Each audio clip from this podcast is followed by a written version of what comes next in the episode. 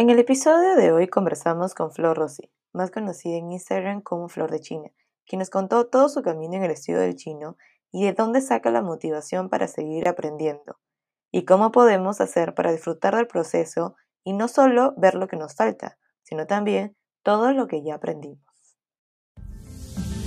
Sinodialo nace por la necesidad de compartir y difundir diversos temas sobre China de una manera divertida, fresca y diferente. Se sabe que hay mil y un mitos sobre este país, y en este podcast te contaremos lo que hemos aprendido y vivido en el gigante asiático. Somos Diana Hu y Elena, dos apasionadas de esta cultura que de lo poco o mucho que sabemos, queremos transportarte por unos minutos a China para conocer y aprender más de este fascinante país. Esto es Sinodiálogo Podcast. Hola, ¿cómo están? Bienvenidos a un nuevo episodio de Sinodiálogo, como siempre, con Elena. Hola, ¿qué tal? Al fin nos reencontramos después de tiempo. Primer episodio de 2022. Exacto, porque ya como saben, hemos estado un poco perdidas en esto de los podcasts, pero volvemos con fuerza, con una nueva una tercera temporada y con un nuevo episodio. Como saben, en el último episodio sobre Navidad y Año Nuevo el año pasado les contamos que solo íbamos a estar Elena y yo, pero traemos unos nuevos invitados temas muy, muy, muy interesantes. Y en este caso, queríamos traer un, un, tema de motivación. Y van a decir, ok, ¿qué tiene que ver aquí motivación? Todo esto con sinodiálogo. Elena y yo estuvimos viendo que con esto de el nuevo año siempre se vienen temas como intenciones, temas nuevos, queremos hacer cosas nuevas, ¿no? Siempre hacemos esta lista de cosas nuevas que queremos hacer por este nuevo año, desde empezar a hacer un deporte, viajar más, terminar la tesis o estudiar algo nuevo. Y algo que notamos mucho en muchas redes sociales, sobre todo en Instagram, es que había muchas cuentas donde muchas personas daban tips de cómo estudiar un nuevo idioma, en este caso claramente chino. Y nos motivó mucho saber cómo hacen, cómo hacen para tener un espacio en su día a día, si Elena y yo con las justas podemos, no sé, con nuestra vida. y queríamos saber cómo hacen ellos para poder tener un espacio de su, su tiempo para poder estudiar un nuevo idioma y que no sea como un no sé, un amor de verano donde simplemente queda, comienza, porque, bueno, como sabrán, por acá Perú estamos en verano, eh, para este lado del mundo estamos en verano, entonces para que no sea solo como un amor de verano donde simplemente, ok, comenzamos en enero, febrero y bueno, lo dejamos ahí ya sea porque no nos gustó, no nos alcanza el tiempo, de repente necesitamos más motivación o disciplina, ¿no? Y que no quede ahí. Por eso hoy día hemos invitado a una invitada muy interesante, y no solo interesante, sino internacional, ya que hoy día nos, nos eh, acompaña Florencia o Flor Rossi de, de Argentina, aunque ahora está en Ecuador, bueno, más conocida en Instagram como Flor de China. Exacto. Bienvenida, Flor. Gracias por aceptar la invitación a este pequeño pero humilde espacio. Estamos súper mega felices de tenerte acá. Eh, no solo para conocerte nosotras, sino también toda nuestra audiencia. Eh, y queremos a, aprovechar para que nos cuentes un poquito más de ti, ¿no? Eh, porque tú tienes una larga e interesante historia de, de todo este aprendizaje de chino, este, así que por favor, te damos eh, el pase a ti para que nos puedas comentar ya con tus propias palabras. Hola Diana, hola Elena, ¿cómo están? Muchas gracias por la invitación. Un placer participar en todo lo que tenga que ver con China. Tienen mi apoyo. Bueno, como bien dijeron ustedes, eh, soy más conocida como Flor de China nombre que tiene mi perfil en Instagram, que es la red que más uso para compartir toda mi experiencia con el chino mandarín. Me llamo Florencia Rossi, soy argentina, viví en China, ahorita estoy en Ecuador. Viajo mucho por placer y por trabajo. ¿Y qué les puedo decir de mí? Resumir, porque estos últimos años han sido bastante intensivos eh, desde que, diría yo, desde el 2017, que comienza así como mi historia con el chino mandarín. Yo soy traductora pública de inglés de carrera, pero después eh, fui direccionando hacia el chino mandarín, comencé a estudiar en Argentina, no fue, una, no fue un camino fácil porque en ese entonces, en el 2012, no había muchas instituciones de chino mandarín en el país. No es como hoy, que en Latinoamérica hay una gran presencia de institutos. 2012. 2012. Wow, sí. ok. Hace 10 años.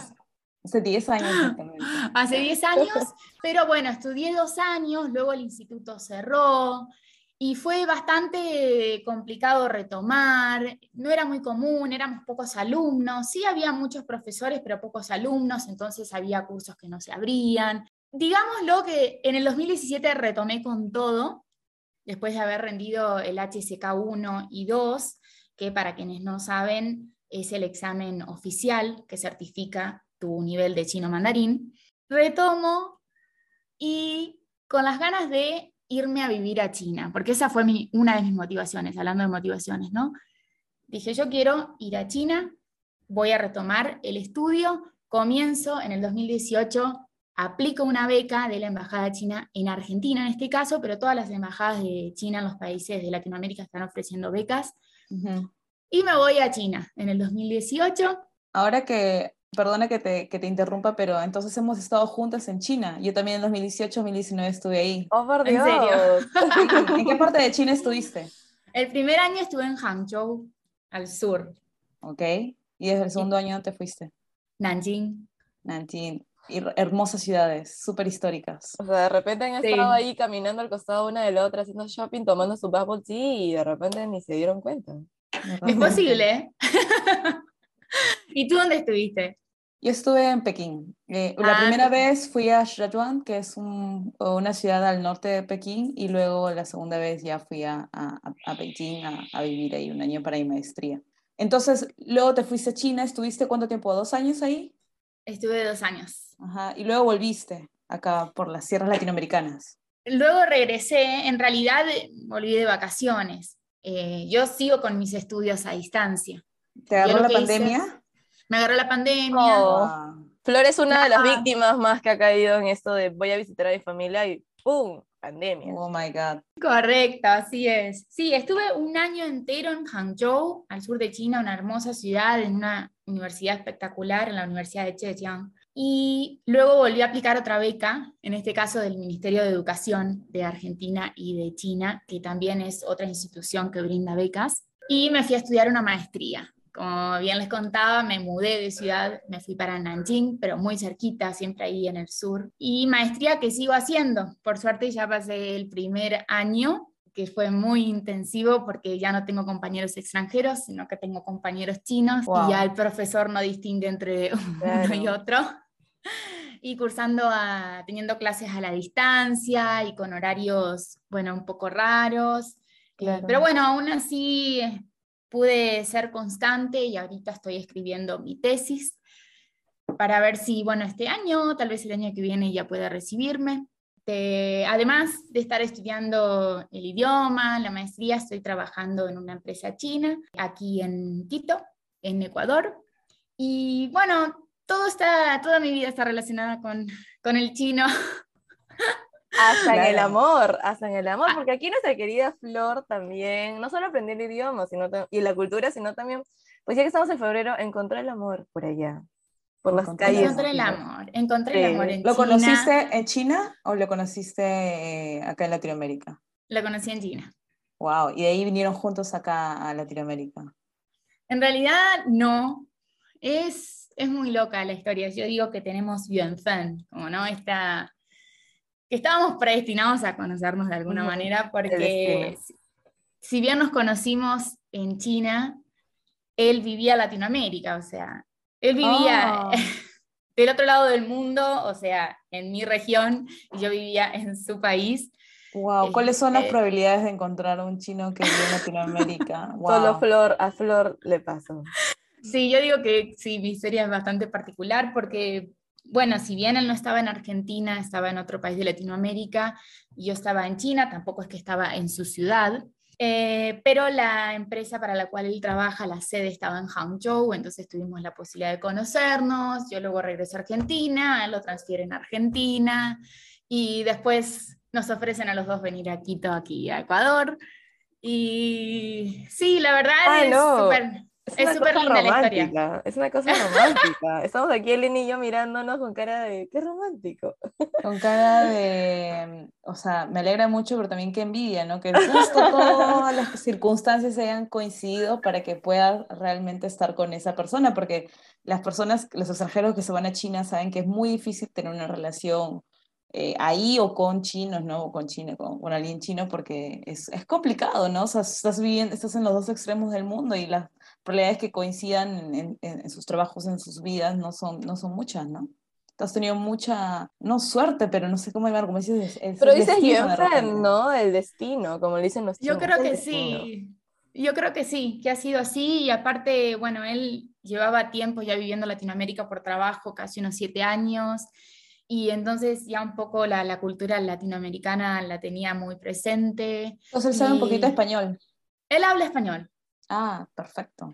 Sí, él, su, su carrera de grado fue español, y bueno, más que nada lo aprendió viviendo aquí en Latinoamérica y conversando con los clientes, ¿no? Que uno ahí en la posta, diríamos, en la vida diaria, es donde a veces mejor aprende el idioma, el idioma más auténtico, ¿no? No tanto de los libros.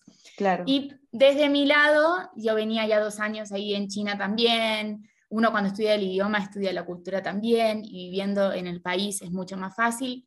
Entonces, la verdad es que nos llevamos muy bien, nos complementamos muy bien, los dos hablamos los dos idiomas, trabajamos juntos, eh, bueno, convivimos y bueno, han ahí las dos culturas en el día a día. Ay, me encanta, me encanta. Bueno, será algún, de repente otro episodio sobre el amor y las relaciones a futuro. sí, de todas maneras, porque es un tema demasiado extenso e interesante para tratar. Demasiado interesante. Y creo que a mucha gente también le interesa este tema. Pero bueno, entonces nos decías, este, fuiste a China y, todo ello. Sí, eh, es bastante extenso porque, bueno, trato de resumirlo muchísimo, pero también por mi maestría, que es en enseñanza de chino, eh, estuve un año dando clases de chino mandarín que me ayudó muchísimo, no solo para aprender cómo enseñar, sino también para fijar las bases del idioma, que para mí también ha sido una motivación, enseñar el idioma para aprender, para fijar conocimientos.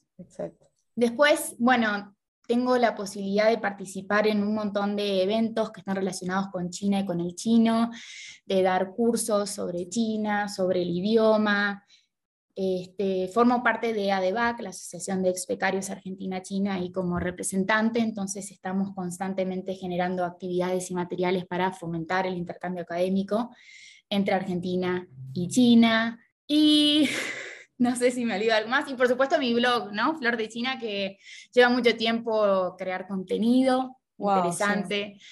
Y sí, ser de alguna manera un puente, ¿no? Yo siempre digo que lo, yo anteriormente no me exponía a las redes para nada, digamos. Bueno, digamos que Instagram se ha puesto muy popular en los últimos años, pero anteriormente yo usaba solo Instagram para lo que usábamos todos, ¿no? Subir de repente alguna foto, compartir momentos. Y cuando decido irme a China, creo la cuenta Flor de China para empezar un poco a mostrar lo que era China en Latinoamérica y en el mundo hay muchos intereses de, otros países o de medios por dejar mal parado a China, por mostrar a veces cosas que no son. Y yo dije, bueno, yo voy a mostrar, voy a estar en China, voy a mostrar cómo es mi día a día allí. Voy a compartir, voy a mostrar fotos, videos, conversar con gente, para mostrar una China más eh, verdadera, con sus cosas buenas y sus cosas malas. Y la verdad que ha tenido un muy, buen retorno eh, a la audiencia, creo que le ha gustado mucho eh, un contenido auténtico y, real. Así que sobre todo útil, ¿no? Útil, porque es, viendo tu, tu feed, de verdad que hay muchos datos y, recursos que tú, que tú pones eh, que de todas maneras le sirven eh, de, en gran medida a la gente que estudia chino. Porque, por ejemplo, yo que también trabajo en una empresa china, mi carrera es traducción de chino, eh, como no soy mucho de ver eh, películas en chino así, siempre estoy preguntando como que qué series puedo ver. Y de verdad que todas esas recomendaciones sobre películas, sobre, sobre todo eso, sobre música, entonces este, de todas maneras sirve un montón. Y ah, bueno, eso ya lo vamos a decir después, pero todas las personas que estén interesadas, de verdad que sigan a, Flor porque es muy, muy útil y de nuevo, ¿no? Te motiva de verdad a estudiar chino. Sí, definitivamente. Y, y bueno, nos contaste que, bueno, fuiste a estudiar allá, luego tuviste que regresar a Argentina, ahora estás en Ecuador, pero constantemente estás estudiando, o sea, ahorita todavía estás haciendo tu maestría y todo, ¿no? ¿Cómo te sigues, sigues motivada? Porque creo la motivación, como todos sabemos, o tal vez no todos, es algo muy fugaz. O sea, uno tiene que estar constantemente ahí porque hoy día está súper motivado, mañana no, más Muy inestable, ¿no? Es inestable, entonces uno tiene que eh, ¿cómo hacemos para seguir en algo? Pues está la motivación, pero se junta con la disciplina, ¿no? Cuando no tienes motivación, tienes disciplina, que es el objetivo que quieres hacer. ¿Cómo haces tú, por ejemplo, bueno, la maestría es una cosa, ¿no? Pero seguir estudiando, o tal vez porque puedes, Flor de China es tu cuenta, tu blog, pero eh, también necesitas motivación para seguir creando contenido divertido, sencillo, ¿no? Que a la gente le guste. ¿Cómo? Y para estudiar también, enseñar. ¿Cómo? ¿De dónde sale esa motivación? Queremos saber, por favor. Queremos saber la respuesta. bueno, es, eh, a decir verdad, es un camino difícil. Yo creo que en realidad todo lo que uno elige hacer en, la vida no, no, es fácil. Eh, y a veces parece a propósito, ¿no? A propósito, ¿no? Lo que más nos gusta, por ahí parece que más complicaciones nos trae. Y en realidad yo trato de tomármelo como un desafío. O sea, partiendo de la base y elegí estudiar un idioma que yo digo que para los que estudiamos español es muy difícil, porque por ahí los que estudian eh, o, los que hablan coreano o japonés, tal vez para ellos estudiar chino no es, tan complicado, ¿no? Entonces, es fácil para ellos. Entonces digo, para los que tenemos español como lengua nativa, elegir estudiar chino es un desafío. Yo diría, no sé si es fácil o difícil, porque eso también es bastante personal, pero sí es un desafío y, y es literal empezar desde cero hablar, a escribir. Y, o sea, el contexto tiene mucho que ver. Eh, yo creo que en mi caso, que empecé a estudiar chino en Argentina, la verdad al principio se me hacía difícil porque no hay un contexto ideal, no hay un escenario ideal. Entonces, bueno, a mí, ¿qué me motivaba? A mí me encantaban los idiomas y yo sabía que el chino me podía dar muchas herramientas, muchas posibilidades. De hecho, así fue. Entonces, en ese entonces, mi motivación era poder crecer, poder ampliar, no solo quedarme en el inglés, yo soy traductora al inglés como les comentaba, eh, y sabía que iba a ser difícil, ¿no? Eh, yo tenía solo un compañero porque al principio eh, éramos muchos los primeros días y luego quedamos poquitos hasta ser dos, y también los profesores iban rotando mucho, y en ese entonces yo estudiaba también y trabajaba y era encontrar el momento, pero a mí me motivaba ponerme metas cortas. ¿Sí? Decir, bueno, para mí una vez por semana ya era un montón, ¿sí? Encontrar un momento para estudiar chino. En ese entonces no era tan exigente. Y luego una segunda motivación fue querer irme a China. Y irse a China no es tan fácil, ¿no? Uno puede pagarse los estudios, pero yo quería obtener una beca. Entonces, para obtener una beca necesitaba determinado nivel del idioma y que esté certificado. Entonces, esa era otra motivación. Yo me puse a estudiar para rendir ese examen y poder irme a China. Y así fue. Pero son metas cortas que me voy poniendo, ¿sí? No es querer decir, bueno, quiero ser, ni siquiera hoy en día tengo la meta de tener un chino nativo, ¿sí? O ser bilingüe, ni siquiera, porque me parece demasiado ambicioso. Metas realistas, ¿no? Eso es muy importante, eso es muy, muy importante, porque creo que a veces, como, como comenzábamos este episodio, decimos, ya, quiero acá hacer tal cosa, pero para eso necesitas unos pequeños pasos, ¿no? No es como que de un día para otro ya, en este caso, tienes el idioma ya súper nativo, sino es poco a poco, y eso me parece muy, muy interesante, como, ok, aunque sea una vez a la semana, porque creo que es como el deporte, ¿no? En este caso, siempre decimos, quiero entrenar todos los días, pero ¿por qué no empiezas una vez a la semana, luego dos veces, así como el idioma también? Muy gradual. Gradual, y eso es algo que, por favor, todos escuchando, apunten. Totalmente, porque todos tenemos nuestras vidas, los trabajos, el estudio, a veces tenemos ganas de hacer nada. Y entonces en lugar de decir, bueno, voy a estudiar todos los días una hora, por lo menos al principio digo, no, si eso no lo voy a hacer.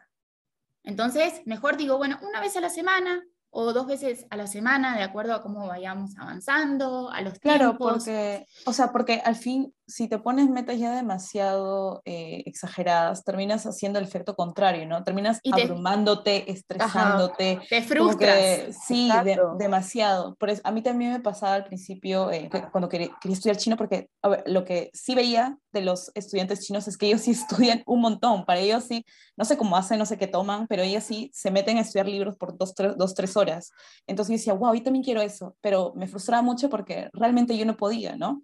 Entonces ahora, por ejemplo, lo que hago siempre es, yo tengo clases, dos clases a la semana y de solo una hora, pero eso me sirve un montón y me ayuda a al menos avanzar un poquito, de poco a poco, a diferencia de simplemente proponiéndome todos los días clases sabiendo que yo no puedo porque yo eh, trabajo y tengo los horarios complicados, ¿no? y bueno, somos adultos. ¿no? lo que dices.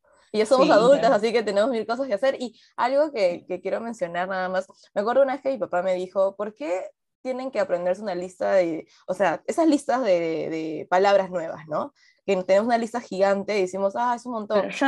¿no? Claro, entonces dice, ¿por qué no mejor te aprendes una palabra todos los días? O ya, dos palabras en la semana, pero te las aprendes muy bien, de cómo se usa, cómo se hace una oración, cómo se pronuncia, cómo se escribe, y ya te cuenta cuántas palabras tendrás en, unas, en un mes, cuántas palabras tendrías en un año sin sentir que es wow, es la lista. Y palabras, bien sabidas, ¿no? Bien aprendidas es igual, como me parece que la motivación definitivamente tiene que ir con metas realistas, ¿no? Que sean medibles, que sean realistas y que no nos abrume, porque al fin y al cabo hacemos las cosas porque nos gustan, no tanto porque sé que a veces es la parte social, ¿no? De, ay, mira a la chica que está al costado y se sabe, eh, no sé cómo hace, pero estudia todos los días y tal vez yo no puedo. Y creo que eso es muy, muy importante añadiendo lo que tú dices, Flor.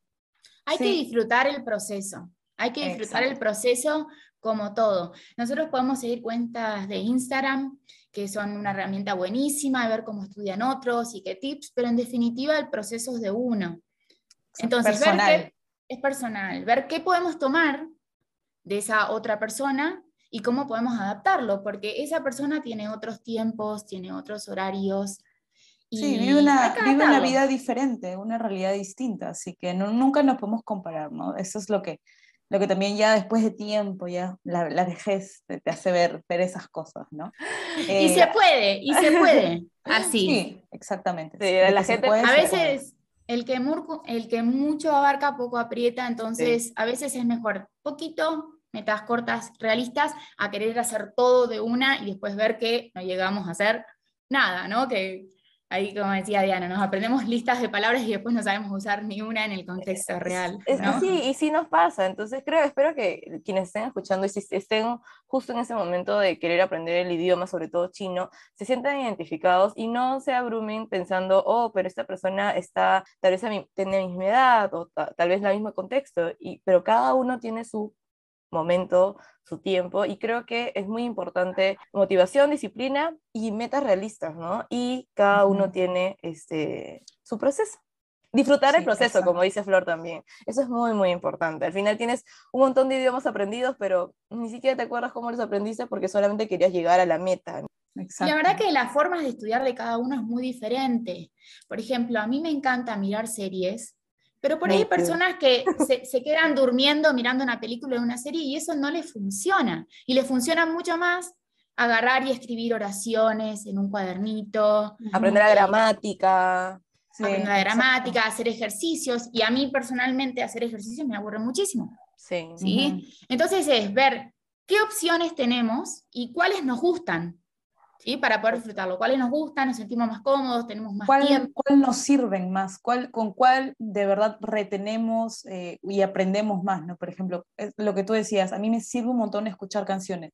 O sea, cuando escucho música en chino, o sea, agarro frases, agarro palabras y de verdad después las recuerdo. Yo que tengo una memoria horrible, o sea, si agarro un libro y empiezo a estudiar, al siguiente día me olvido pero en cambio con las canciones me he dado cuenta que me sirven un montón, entonces eso también, aprender a identificar, ¿no? Pero eso también es parte del proceso, ¿no? Al comienzo obviamente uno no, no, va a entender mucho, ¿no? Pero luego vas aprendiendo cómo tú misma este, asimilas más la información, entonces es un proceso lento, gradual, que toma años, por eso, eh, recapitulando lo que dicen ustedes, ¿no? Nunca hay que compararnos, hay que siempre eh, ver cómo cada uno eh, aprende más y ir adaptando eh, todo lo que vemos a nuestra propia realidad, a nuestra forma de aprender los idiomas, ¿no?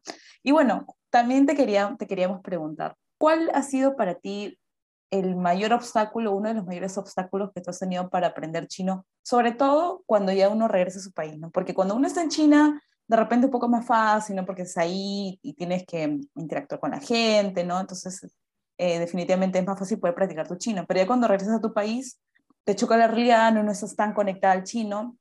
Entonces, ¿cómo ha sido para ti? ¿Cuál crees que ha sido el mayor desafío para ti para aprender chino? Es una muy buena pregunta, porque claro, cuando volvemos a nuestros países, ya no estamos en constante comunicación con los chinos, no salimos del campus universitario, ahí la vida diaria en China, que tenemos todos los carteles, que si queremos ir al supermercado tenemos que hablar chino, que si queremos ir al hospital tenemos que hablar chino, tenemos nuestros profesores, nuestros compañeros, o sea, un contexto ideal, ¿no? Eh, y a mí al principio me preocupaba mucho, porque yo sentí que mi, mi nivel había bajado, ¿sí? Que seguía con las clases, pero no era suficiente. ¿No? Y aparte uno que está en su país y también está en su horario, y está con su familia, está con sus amigos, y ya no tiene todo el tiempo que tenía antes cuando uno estaba en China, que realmente uno estudia mucho en China, ¿no? Después de las clases, a la biblioteca, con los compañeros.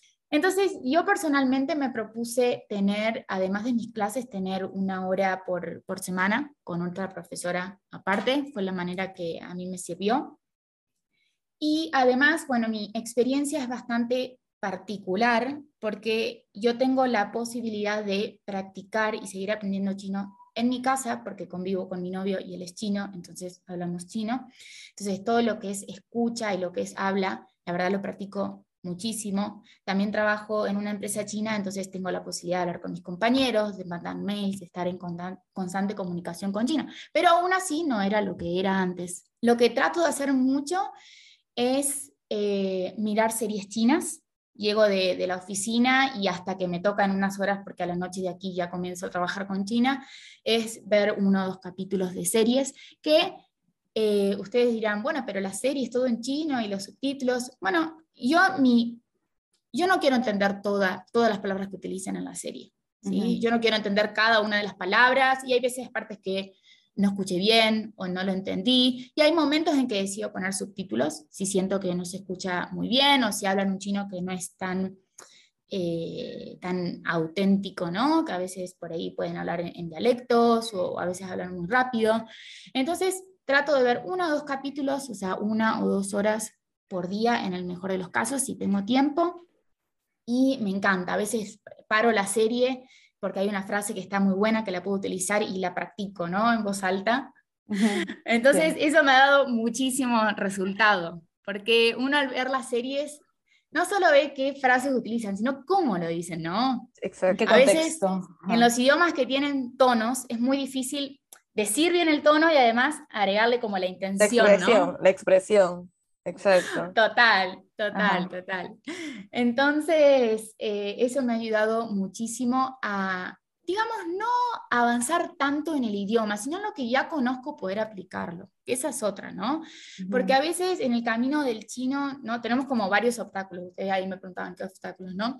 Al principio son los tonos y el pinyin, ¿no? Hay, como digo, el tono y la pronunciación de la ZH la CH, es muy difícil a la nuestra, cómo pongo la lengua, la posición, todo eso. Al, principio nos topamos con eso, ¿no? Después de repente aparecen los caracteres, que parecen unos enemigos al principio, o al menos a veces nos los hacen ver así, ¿no? Que como lo escribo, que no lo reconozco, que no sé cómo hacer para memorizarlo, y vamos teniendo diferentes obstáculos y después se van integrando. Y cuando ya tenemos un nivel intermedio avanzado, ¿qué nos toca? Agregar vocabulario, ¿no? Como ser un poco más fluidos. Eh, esos son los diferentes obstáculos que en el camino del chino uno se va encontrando. Y a mí las series me ayudan muchísimo a ser más fluida. ¿no? Hablar con más naturalidad, ¿no? Como lo hablaría un nativo. Sí, más, ti, más titao, ¿no? Como más auténtico. Preciso, auténtico. Sí, y creo que es algo que también mis alumnos, todo lo que acabas de decir es, es lo que me dicen, como, ay, pero es que, que es tan difícil, no entiendo, se escucha igual, ¿no? Y se frustran, pero luego ven una serie donde entendieron el yo, el ok, el, el ma que se usa para preguntas, entonces como que, oh por Dios, se, se emocionan. Y es así, porque poco a poco vas a empezar a escuchar cada vez más y más. Y entonces, hablando de este tema, ¿consideras tú que, pues, no sé, con series, ¿no? Como por ejemplo, cuando aprendemos el inglés, mucha gente, casi todos, han aprendido inglés solo mirando Friends, como los de BTS que una vez dijeron, oh, yo aprendí eh, solamente viendo este, la serie Friends. ¿Consideras tú que pues uno podría ser autodidacta, es decir, videos de YouTube o series en, en alguna plataforma, más un libro? ¿Creen que, ¿Crees que realmente uno podría ser autodidacta en chino? Sí se puede porque he visto que otras personas lo han hecho, a decir verdad. Yo creo que a mí las clases me han ayudado muchísimo. O sea, yo no soy 100% autodidacta, pero sí conozco personas que sí lo son y sí es posible. Pero yo creo que de nuevo es muy personal, porque hay personas que necesitan que otra persona les dé motivación y otras personas encuentran solas la motivación. Entonces, si vemos que hay una persona que es autodidacta es porque se siente muy bien así, porque lo disfruta. Pero tener clases de chino está muy bien también, es una herramienta muy valiosa. Buscar recursos en Internet también. Eh, hay algunos canales de YouTube que a mí me gustan mucho, que lo bueno es que son videos cortos, ¿no? De 5, como mucho, no sé, 10 minutos. A mí hay eh, específicamente un canal que ya se los voy a recomendar, eh, ahorita les voy a pasar una lista, que a mí me encanta porque practica lectura, ¿no? A veces nos olvidamos de la lectura porque o no tenemos tiempo o preferimos practicar el habla o la escucha. Entonces lo que hace es leer en voz alta y yo a veces leo junto con esa, es una china nativa, y la verdad es que me gusta muchísimo, porque eso también te ayuda, no solo que uno está reconociendo los caracteres, diciendo bien los tonos y tratando de ser fluido. Pero por ahí esta es una herramienta para alguien que está más avanzado, ¿no? Porque esa es otra. Tenemos que encontrar las herramientas que son para, nuestros niveles. Ajá, exacto, para el nivel de cada uno. Para el nivel de cada uno. Sin, sin presión, sin frustraciones. Buscar lo que nos quede bien a nosotros donde estemos cómodos y donde sintamos que estamos aprendiendo. Porque si sentimos que no estamos aprendiendo es porque por ahí no estamos por el buen camino a veces. Sí, eh, yo creo que ah, eh, haciendo un comentario sobre esto, creo que al principio en la mayoría de personas le funciona o es más eh, más eficiente eh, sentarte a aprender chino en una clase, no con una profesora, y luego ya cuando tengas un poquito más de nivel, ya sí puedes estudiar por tu cuenta, ¿no? Pero lo que sí recomendaría es que comiences eh, con un guía, ¿no? Con alguien que te pueda decir cómo pronunciarlo bien, porque si no, no tu base va, va a estar, va a estar, eh, va a ser una mal base, ¿no? Vas a comenzar no usándolo bien y luego ya, este, no vas a poder Es difícil de corregir ese... Sí. Claro esos hábitos, ¿no? Yo, yo creería personalmente, como también soy profesor de chino, creo que sí sería bueno primero, aunque sea tener los primeros niveles, una, alguien que te guíe, y ya luego vas avanzando, puedes ir yendo a tu, a, tu, a tu ritmo. Y todo eso depende mucho de cuál es tu objetivo. Siempre les pregunto a cuando me preguntan como, ¿me puedes dar clases? Ya, pero ¿cuál es tu objetivo? Porque hay gente que simplemente quiere hablar, ¿no? Y practicar, porque ya sabe. Hay gente que quiere aprender desde, desde, lo, desde la, los vocales y todo, todo, todo. Y hay gente que no le importa ni siquiera cómo escribir, quiere escribir toda su vida en pinyin, que es como ni siquiera los caracteres. Ya hay todo tipo de alumnos, entonces todo creo que depende de tu objetivo, al fin y al cabo. Y es muy curioso esa parte. Yo justo que estoy haciendo, lo estoy eh, entrevistando a personas para mi tesis, y saben que de los encuestados más del 60%, casi el 70% estudian chino para conocer la cultura simplemente. Entonces, ven que a veces les es difícil conocer la cultura china sin saber el idioma, entonces deciden aprender el idioma para poder guiar a la cultura. Después hay algunos, que no son la mayoría, pero algunos que lo quieren hacer para trabajar en una empresa china, para tener, o para tener una empresa y poder comerciar con China. Hay otros que simplemente lo hacen por hobby. ¿sí? Hay otras personas porque le gustan saber cada vez más idiomas. Entonces, sí, es importante eh, también saber para qué lo queremos aprender. Antes de pasar de, de tema, recién me acordé de dos motivaciones también y dos herramientas que me han ayudado muchísimo con el idioma y una es mandar notas de voz. Yo antes no me animaba a mandar notas de voz porque es da vergüenza. lo borro, lo escucho y dije mal un tono. sí, sí, sí. Te escuchas y terrorizas contigo misma. Total. Eh, pero la verdad es que en el último tiempo he utilizado mucho esa herramienta, porque ¿qué puede pasar en el peor de los casos? Es decir algo mal, y la verdad es que, bueno, si digamos que más o menos digo todo bien y alguna palabra no digo el tono correcto, o de repente me confundo la pronunciación, pues la otra persona por ahí me va a entender, o si no me va a preguntar eh, en el mayor de los casos. Eh, y me ha ayudado muchísimo también, lo mismo con la fluidez, animarme a improvisar, ¿no? Porque no siempre es algo que yo pienso primero y después lo digo, ¿no? Como en el momento a, decir lo que sale, ¿no? Y a veces puede salir muy bien, ¿no? Em, Pero todo eso es con práctica, exacto. Tirándote a la piscina, así por así decirlo, y, y mandándote. Y sí, lo que dijiste, ¿qué podría salir mal? Y creo que es algo, cuando aprendemos algo nuevo, tenemos miedo que algo salga mal Pero en ese caso, ¿qué podría salir mal? Que alguien te diga, oye, pero dijiste esto mal, ok, lo voy a corregir. Es más, lo vas a corregir y a la próxima ya no lo vas a, lo vas a perfeccionar. Y definitivamente, cuando uno manda un mensaje de voz, es como que improvisas. En cambio, cuando escribes, lo corriges, lo lees, le pones mil cosas y ¡pum! lo mandas, ¿no? Y ahí como cuando, Yo hablo, cuando yo hablo con mi jefe, también cuando le envío un mensaje, como que lo leo mil veces antes de enviarlo, de carácter por carácter, ya, perfecto, está bien, send, recién ahí. Este... Totalmente. Eh, yo siempre recuerdo que una profesora mía en China nos decía, ¿por qué los niños aprenden tan rápido? Y es que no tienen miedo a equivocarse. No, ellos hablan, hablan, hablan. Me encanta esa frase. Me encanta. Sí, dicen los verbos que no son correctos, pero en definitiva pueden comunicarse, sí, se comunican. No le dijeron gramaticalmente 100% correcto, pero ya.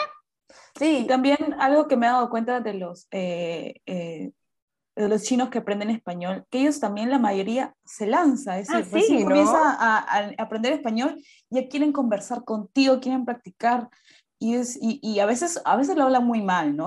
y, pero no importa, pero lo están, lo están Intentando. lo están diciendo. Entonces, este, yo también he agarrado coraje viéndolos a ellos que, que no tienen miedo, ¿no? O sea, sí, te vas a equivocar, vas a decir algo, pero lo peor que te puede decir la persona es, no entendí, puedes repetirlo, y ya está, y lo Ahí nos da miedo, porque cuando nos dicen, ¿nos puedes repetir? Y tú, ah, no, yo no dije nada. Y creo que eso pasa en todos los idiomas, como que nos lanzamos ¿no? y dicen, no te entendí, y tú, ah, y ya no, no, no, quieres atreverte a hacerlo, ¿no? Y como que, pero... No, no importa, está bien. No, no importa, no, era nada. Exacto, exacto. Lo que pasa es que a veces el error, yo siento que hay muchos estudiantes de idiomas que se ponen como meta ser bilingües o ser nativos o tener un chino, en este caso, perfecto, en lugar de decir, yo quiero aprender a comunicarme en otro idioma. Entonces, ¿cuántas veces nosotros que hablamos español, hablamos mal el español y sin embargo nos comunicamos? ¿no? siempre todos los días lo pienso, todos los días lo pienso. Lo mismo nos pasa en otros idiomas, ¿no? A veces podemos tener un chino muy básico, ¿eh? de, de, principiantes, y poder comunicarnos con una frase muy sencilla que capaz otro con nivel avanzado la dice mucho mejor y con, eh, no sé, una gramática mucho más linda y con el vocabulario preciso, pero tenemos que aprender a comunicarnos, ¿no? Y en este caso podemos tener un nivel muy bajo, un nivel intermedio o muy alto y buscar la manera de hacerle llegar un mensaje a la otra persona, ¿sí? En lugar de decir, bueno, quiero hablar chino perfecto y entender toda la frase y si no entiendo una palabra me frustro. Yo creo que a partir de ahí si, si, si, logramos entender eso mejor, encaramos el camino de, del aprendizaje del chino de manera diferente. Sin miedo y sin vergüenza. Bueno, y también, como tú eres una famosa study grammar de chino, y las personas que te siguen se darán cuenta que eh, te dedicas, eh, como ya mencionamos anteriormente, mucho tiempo a, a, tu estudio de chino, ¿no? Entonces, eh, y también vemos otras personas que también, este, no sé, se levantan tempranito o, en la noche antes de dormir, estudian sus 15 palabras o hacen sus, sus, este, eh, sus repeticiones. Entonces, yo de verdad que no entiendo dónde encuentran la energía, la voluntad, las ganas de poder abrir un libro, de sentarte en tu computadora, porque yo llego al trabajo y me desmayo, me quiero morir. Entonces, eh, ¿cómo haces tú para dedicarle unos, unas horas o unos momentos en tu día al estudio de chino? ¿Qué te ha servido más? Creo que nos comentabas que tú veías series, ¿no? Que eso te ayudaba a, a estudiar indirectamente el chino. Exacto, me ayuda mucho porque mirar una serie yo puedo estar relajada en un sillón, puedo estar comiendo, puedo estar tomando un mate, tomando un té, ver la serie y encima estar aprendiendo chino. O sea, es algo que realmente disfruto. Ahora, a mí no me sirve, a otras personas les puede servir, a mí no me sirve sentarme con un libro porque ya siento que, uy, de nuevo, y la vista, y la gramática, y a veces te ponen oraciones así como muy fijas y que tú tienes que una respuesta correcta y ya si pusiste algo que no iba, está incorrecto. Entonces, eh, a mí me ayuda a hacer cosas simples y que disfruto, ¿sí? Eh, por ejemplo, salir a comer con mi novio, y de repente tener una charla o de repente ponernos a ver juntos TikTok, ¿no? A veces no, no es que digo, bueno, para la persona hora me voy a poner a Y para las personas que no tienen novio. claro, es que ese, ¿Qué pasa? Aquí en Latinoamérica, en realidad en cualquier lugar donde no se chino, donde no se hable de China, uno de los grandes problemas es que a veces no está el contexto, ¿no? Y solitos nos encontramos ahí en el medio de la nada y no sabemos cómo estudiar el chino, cómo practicarlo. Pero hay varias formas. Este, yo, por ejemplo, tengo una muy amiga que ella está en China. Entonces, a veces hacemos videollamadas o intercambiamos audios. Eh, también están los rincones de idiomas, no sé, en cada país será diferente, pero que se juntan en bares, en café, a practicar idiomas, a veces con nativos, Ah, no sí. nativos.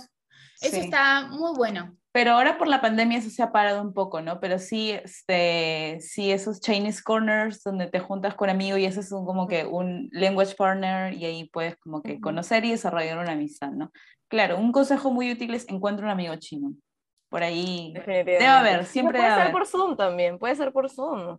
O sea, creo que también es el hecho de que, a ver, de, como decía, ¿no? De las horas que nos quedan después de hacer tra- trabajar y hacer todas nuestras cosas adultas, creo que simplemente, como estábamos diciendo hace, hace al principio, es tal vez tener, sinceramente, ¿cuánto le puedo dar? Es decir, ¿no? Solo le puedo dar media hora o solo le puedo dar una hora. ¿Y qué puedo hacer lo que me gusta? Por ejemplo, a Flor le gusta ver los- las series, ¿no? Pero ¿qué pasaría si eres como recién comenzando? O sea, recién así, pollito, nivel pollito. Bueno, a mí lo que me gusta es mientras cocino, por ejemplo, es- escuchar un podcast y cuando digo podcast, hay podcast para todos los niveles, ¿no? Entonces, puede ser un podcast que esté 100% en chino o hay podcasts que son para principiantes, en donde Ujú. se habla español o inglés en su mayoría y un poquito de chino. Entonces, a veces estoy cocinando que no tengo que estar como 100% escuchando lo que dice el podcast, sino simplemente tenerlo como ahí para ver si agarro algo, si agarro la idea. Hay veces que me pongo podcasts que son todo en chino y que a veces son de una hora y no entiendo todo el podcast, pero más o menos la idea la tengo y ahí estoy cocinando, estoy más tranquila, estoy relajada, que no sea tener que sentarme, ponerme los anteojos, estar frente a una computadora, ponerme a escribir, que llego cansada del trabajo también, ¿no? Porque es la vida. Sí. O a veces, no sé, irse a bañar y ponerse una lista de canciones chinas. Eh. Hay que hacerlo divertido al proceso, porque Creo que se resumen, ¿no? Hacerlo divertido. hacerlo divertido. Que no sea sí. como una tarea, porque ya de por sí tenemos demasiadas cosas por hacer al día y que no sea como, ay, bueno, Que no Ah, sea un peso, ¿no? exacto. Para sufrir tenemos otras cosas, chicos. Exacto. Me encanta Ya, esa ya- frase. ya la vida nos, nos, nos da tantos, tantas dificultades que el chino no puede ser una. El chino debe- debemos disfrutarlo. Total. Y así pasito a pasito, miren, yo también he tenido mis momentos de querer abandonar y de sentir que no lo iba a aprender nunca, cuando me di cuenta que digo, no, tengo que cambiar el, el foco, pensar diferente. Y hoy miro hacia atrás y digo, pucha, o sea, puedo comunicarme en chino, mi chino no es perfecto, pero puedo comunicarme, trabajo en una empresa china, puedo ser referente para algunos, dar mis recomendaciones. Y, y ya, eso para mí ya es un montón. Ot- otra cosa que a mí me sirve también es ver de Douyin, no TikTok, no el TikTok que todos conocemos, sino Douyin. Ver videos en Douyin ayuda un montón porque este, te bota las frases así como que, eh, que están de moda de los chinos o por ahí te sale una receta y aparece las, el hansu ¿no? de los ingredientes. Este, entonces, eh, para las personas que les gusta estar en Instagram viendo los reels, una opción es métete a Douyin, al TikTok chino, y ahí ves los videos que te va a ayudar a un montón. Entonces, en lugar de esperar, estar media hora en tu Instagram, eh, pasas media hora en, en- en TikTok, pero eh, aprendiendo algo del chino, ¿no? Y sobre todo también porque te muestran mucho de lo que está pasando el día a día, ¿no? O sea, lo, Ajá, lo las modas, está las más de modas. moda, ¿no? ¿Qué es lo que está de moda? Y a veces este, estos videos también tienen mucho carga cultural o, o todo lo que esté sucediendo, así que es una muy buena manera de este, aprender y seguir practicando. Y por suerte hoy hay muchas maneras, porque cuando yo empecé allí por el 2012, Exacto. ni un canal de YouTube va bien. Flor, somos de la misma promo. Yo también este, empecé mi carrera de traducción de chino en 2011 y Yo escúchame, también. Habían, el único diccionario chino-español era uno así gordísimo, que Yo era acá, tapadura. Sí, yo también lo tengo en mi casa. Entonces no había nada de estos, no, bueno, no existía Instagram, eh, no había muchas plataformas, páginas web. este, cero videos para aprender chino. Había algunas cosas en inglés, pero ni siquiera eran tan didácticas, tan, tan amigables para los, los que recién estábamos aprendiendo. Entonces yo entiendo cómo es, eh, compartimos esa misma experiencia, ¿no? Ahora realmente es, es otra cosa, ¿no? Es mucho más fácil. Entonces las personas que están empezando a estudiar chino ahorita ya me siento una vieja diciendo eso, pero la tiene muy fácil. de verdad que está mucho más amigable el camino y que lo aprovechen, ¿no? Tantas, tantas formas que hay y divertidas de poder aprender chino, entonces creo que no, hay, no, no estamos en el mejor momento para estudiar ese idioma. Yo creo que la gente va a estar calculando, ahorita está con una calculadora viendo cuántos años tenemos. Bueno, por favor, tengo 27 años y con orgullo, con orgullo. somos, somos jóvenes. Jóvenes, pero, pero igual creo que compartimos como por ahí lo mismo. Y entonces, hablando de este tema, definitivamente estando allá y estando en Argentina, y bueno, ahora en Ecuador, pero cuéntanos qué anécdota tal vez estudiando chino has tenido allá, sobre todo en China, porque creo que son las más divertidas allá no sé, ya sea, por ejemplo, ¿no? En mi caso, yo fui, yo fui más pequeña, cuando yo tenía 11 años, y hay mucha gente del podcast lo sabe, yo fui más o menos a los 11 años, y a mí me pasó mucho en la pronunciación de los tonos, que pues confundía, confundí como el tono de, ¿cómo se dice?, lentes y ojos, entonces a la hora de hablar con mi abuela le decía, ay, te cuento que yo quería decir que se me rompieron los lentes, pero obviamente mi pronunciación en esa época era mala, pues recién estaba aprendiendo, y toda la conversación sonaba como, oh, se me, se me, se me malograron los ojos, y se me cayó un ojo, y tengo que arreglarlo el ojo, pero no te preocupes, yo mañana voy a ir a arreglar mi ojo. Entonces mi abuela estaba confundidísima, ¿no? Y es algo, una anécdota que siempre cuento en mis clases, porque ahí vemos cómo la pronunciación es tan importante, ¿no? Entonces, no sé si tú tienes tal vez alguna anécdota parecida o de repente mucho más divertida que la mía. Es probable que me haya pasado algo similar a lo tuyo, pero no me lo han hecho saber. Entonces... Se quedaron callados, ¿no? Por ahí estuve diciendo cualquier otra cosa, por ahí en vez de preguntar dije besar o... Sí, porque suena muy parecido, suena muy parecido, el tono cambia, pero en vez de preguntar, a sonar como, te puedo preguntar, ¿te puedo besar? Y eso es algo grave. Sí, pero eh, la verdad es que no me lo han hecho saber, entonces pienso que tal vez alguien se rió por dentro y, no lo supe nunca. Pero a mí lo que me encanta de, poder hablar el chino es que, o sea, va a sonar un, poco feo esto, pero no sé, vamos a cualquier lado con mi novio, ya sea al supermercado o ya sea a cualquier lado, y queremos que nadie nos entienda.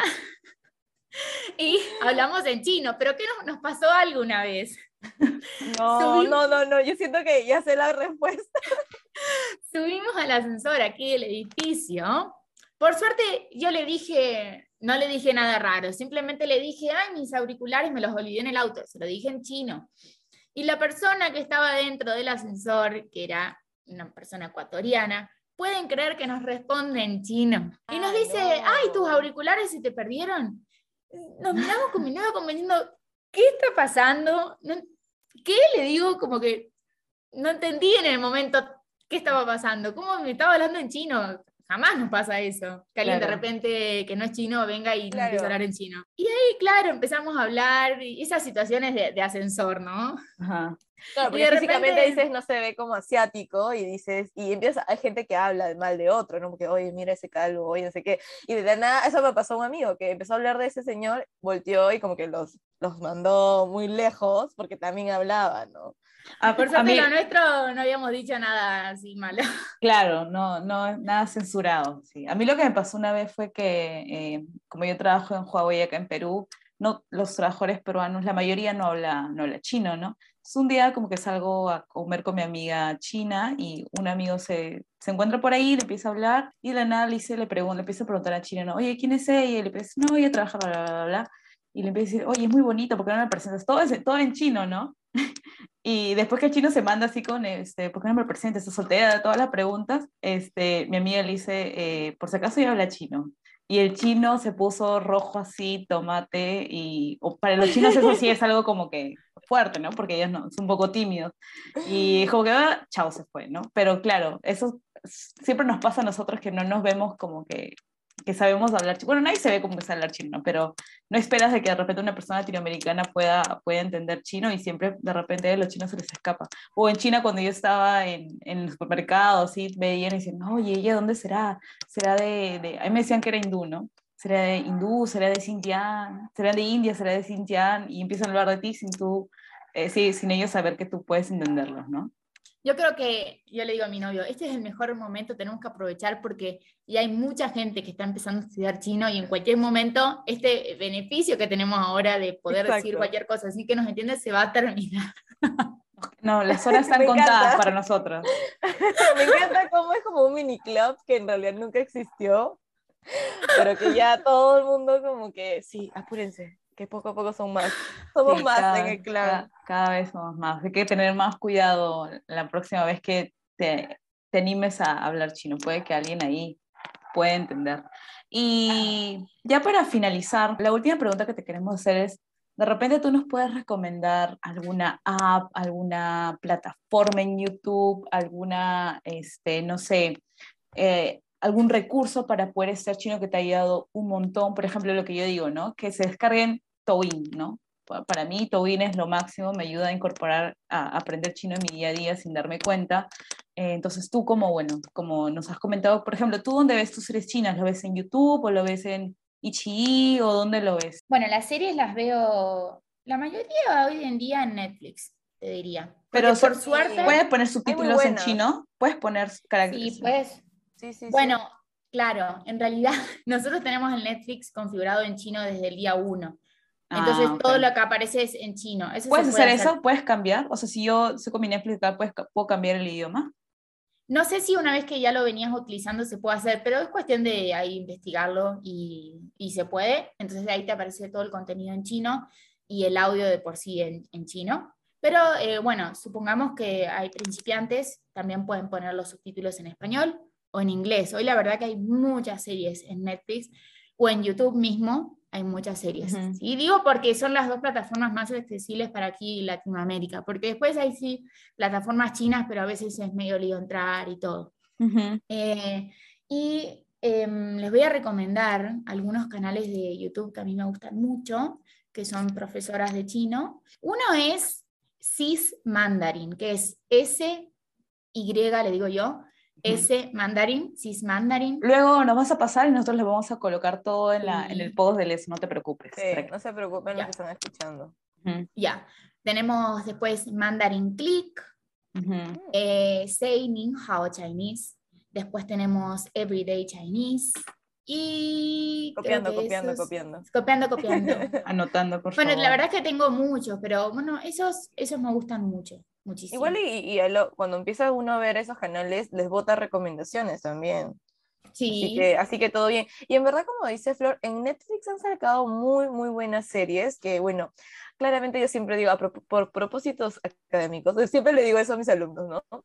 he visto todas esas series, o sea, he estado viendo varias series para recomendar y me encanta porque antes en Netflix solo había como series japonesas, coreanas, y me encanta que ahora haya también series chinas, porque así más gente Latinoamérica puede ver que también hay muy, buena, muy buen contenido chino. Así que pueden aprovechar eso. Algo que dijeron ustedes y que me llamó mucho la atención fue algo que me acuerdo en la universidad, una amiga hacía, es por ejemplo, ella estaba aprendiendo francés, entonces configuró todo su celular a que esté en francés. Probablemente hay cosas que no entendía, pero de tanto ver las palabras, en ese caso, si configuramos todo a chino, de tanto ver el carácter, de repente no lo entiendes, pero luego empiezas a chequear y todos los días lo ves, empiezas a, acordarte y a grabártelo. Eso ayuda un montón por ejemplo, ¿no? Al principio probablemente te confundas porque no entiendes el carácter, pero ayuda mucho a tener cosas del día a día y ahí ya es un gran tip porque no tienes que hacer mucho y ya tu, celular ya está configurado a ello, ¿no?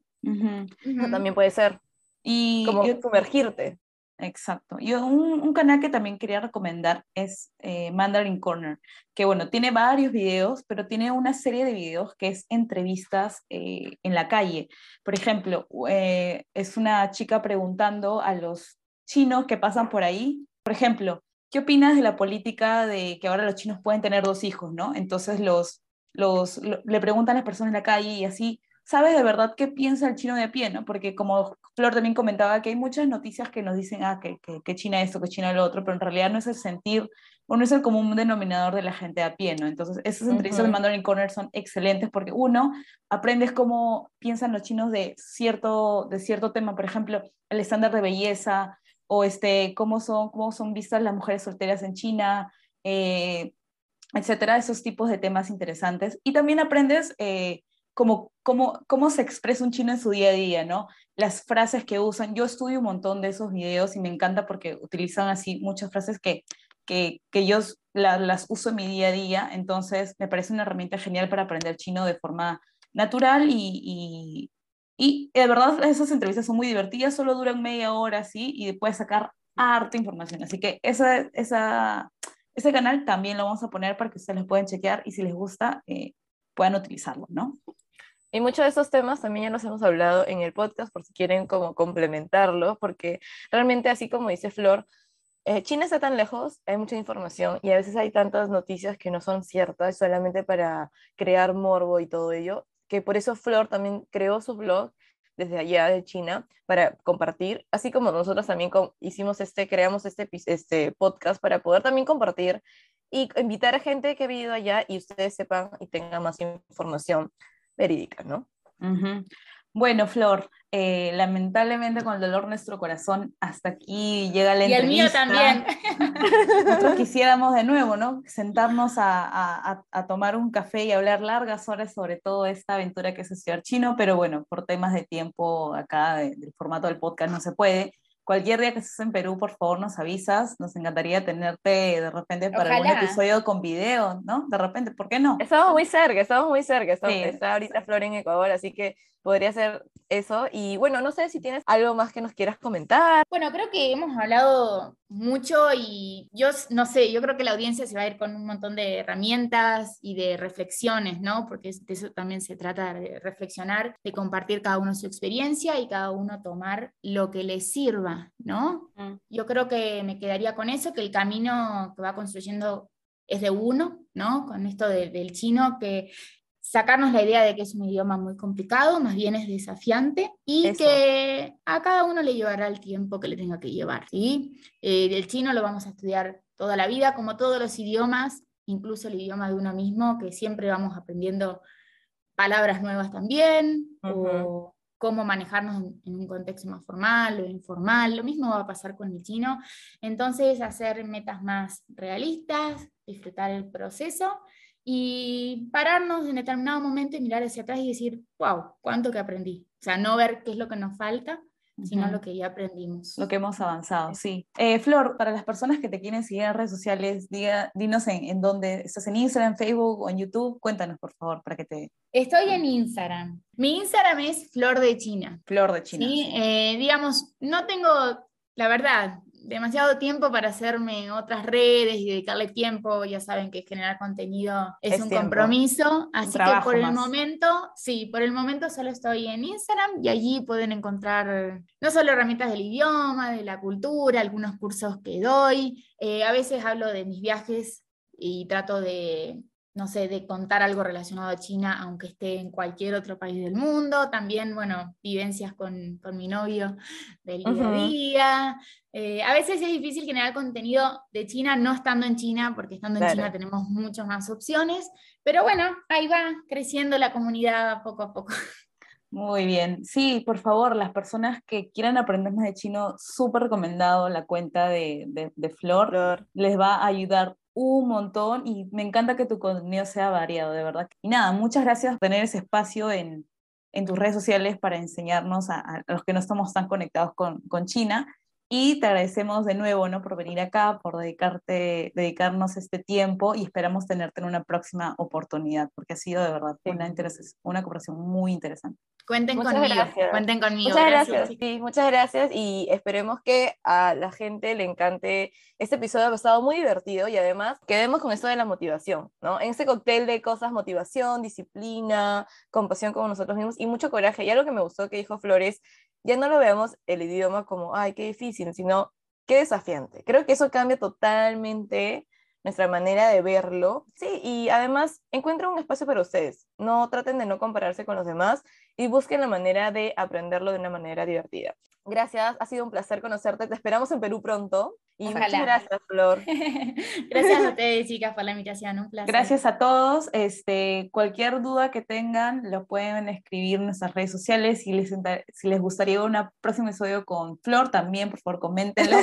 Estaremos felices de recibir todo el feedback eh, sobre este episodio. Así que nos vemos para el siguiente episodio. Y chao, Flor. Chao, Diana. Chao a todos Chao. Nos vemos. Chao, chao.